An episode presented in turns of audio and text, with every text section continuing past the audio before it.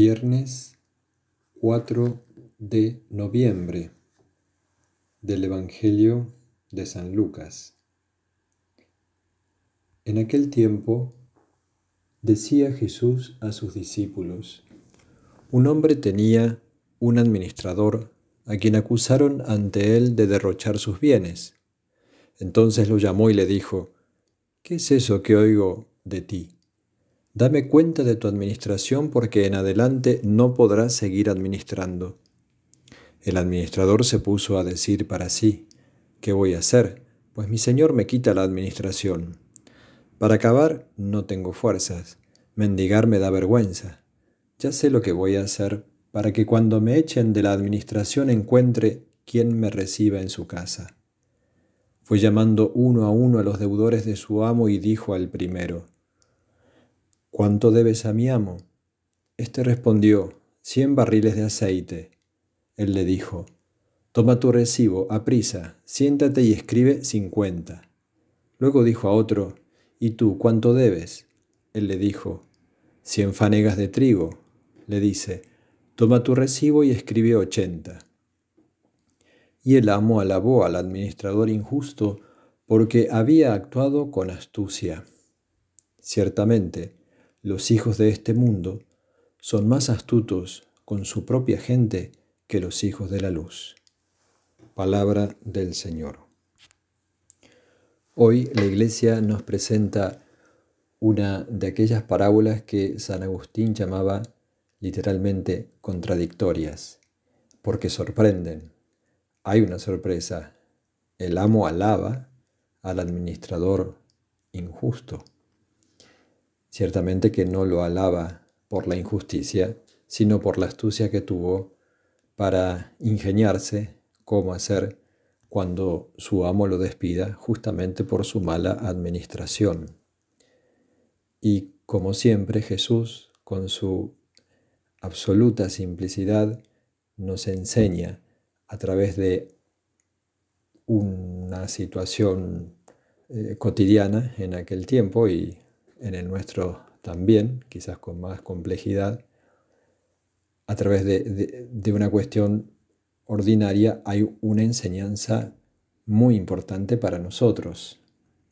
El amo felicitó al administrador injusto por la astucia y luego agrega el Señor, pues que los hijos de las tinieblas son más astutos para la administración de los bienes temporales que los hijos de la luz para la administración de los bienes eternos, de los talentos que el Señor nos ha recibido. Y esa es la enseñanza.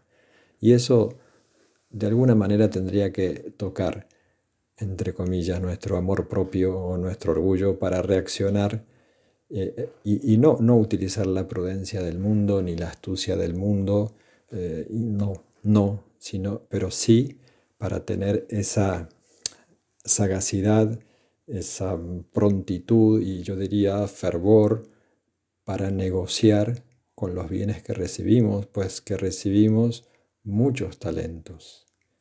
Eh, bastaría decir vivir en gracia de Dios, recibir la Eucaristía, eh, recibir el perdón de los pecados cada vez que los necesitamos en la confesión, la misma palabra de Dios, hay muchos bienes que no son temporales, son bienes eternos, bienes de un valor infinito, pero ¿cómo los administramos?